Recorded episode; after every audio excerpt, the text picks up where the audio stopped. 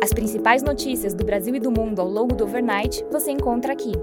Este é o Direto ao Ponto, um podcast do Banco Modal. Bom dia e bem-vindos ao Direto ao Ponto. Hoje é quinta-feira, dia 10 de agosto, e estes são os principais destaques esta manhã. No Brasil, em relação ao cenário fiscal, Segundo a Folha, o governo federal avalia manobra na Constituição para poder pagar precatórios sem impactar as metas fiscais estabelecidas. Equipe do Ministério da Fazenda coloca em discussão proposta de classificar parte dos valores com despesas judiciais como despesa financeira. Segundo o Globo, senadores enxergam pouco espaço para reduzir as exceções da reforma tributária. Muitos acreditam que o esforço será para evitar que o número de exceções aumente durante tramitação no Senado. Ministério da Fazenda estimou a alíquota do IVA de até 27% caso todas as exceções aprovadas na Câmara dos Deputados forem mantidas. Cronograma do Ministério da Fazenda em relação à reforma tributária prevê criação de lei ordinária para regulamentação de produtos que serão taxados com o imposto do pecado entre 2024 e 2025. Imposto deve entrar em vigor a partir de 2027. Segundo a Folha, Arthur Lira afirmou que o governo federal deverá discutir a reforma administrativa forçadamente.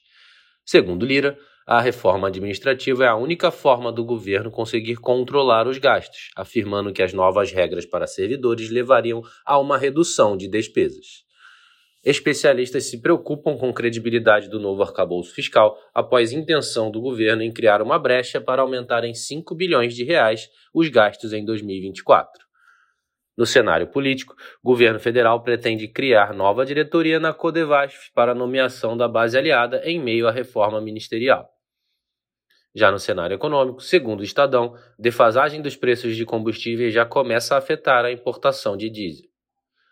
No cenário internacional, no Japão, o PPI de julho teve alta de 0,1% na comparação mensal, abaixo do esperado 0,2%, mas acima do anterior, menos 0,2%. Já na comparação anual, o PPI de julho teve alta de 3,6%, acima do esperado 3,5%, mas abaixo do anterior 4,1%. Essa foi a menor taxa desde abril de 2021.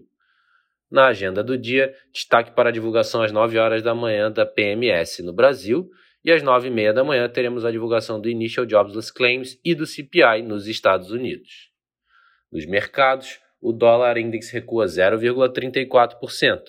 O S&P futuro avança 0,5%, enquanto o DAX futuro sobe 0,45%. Já no mercado de commodities, o WTI recua 0,5%, enquanto o Brent cai 0,3%.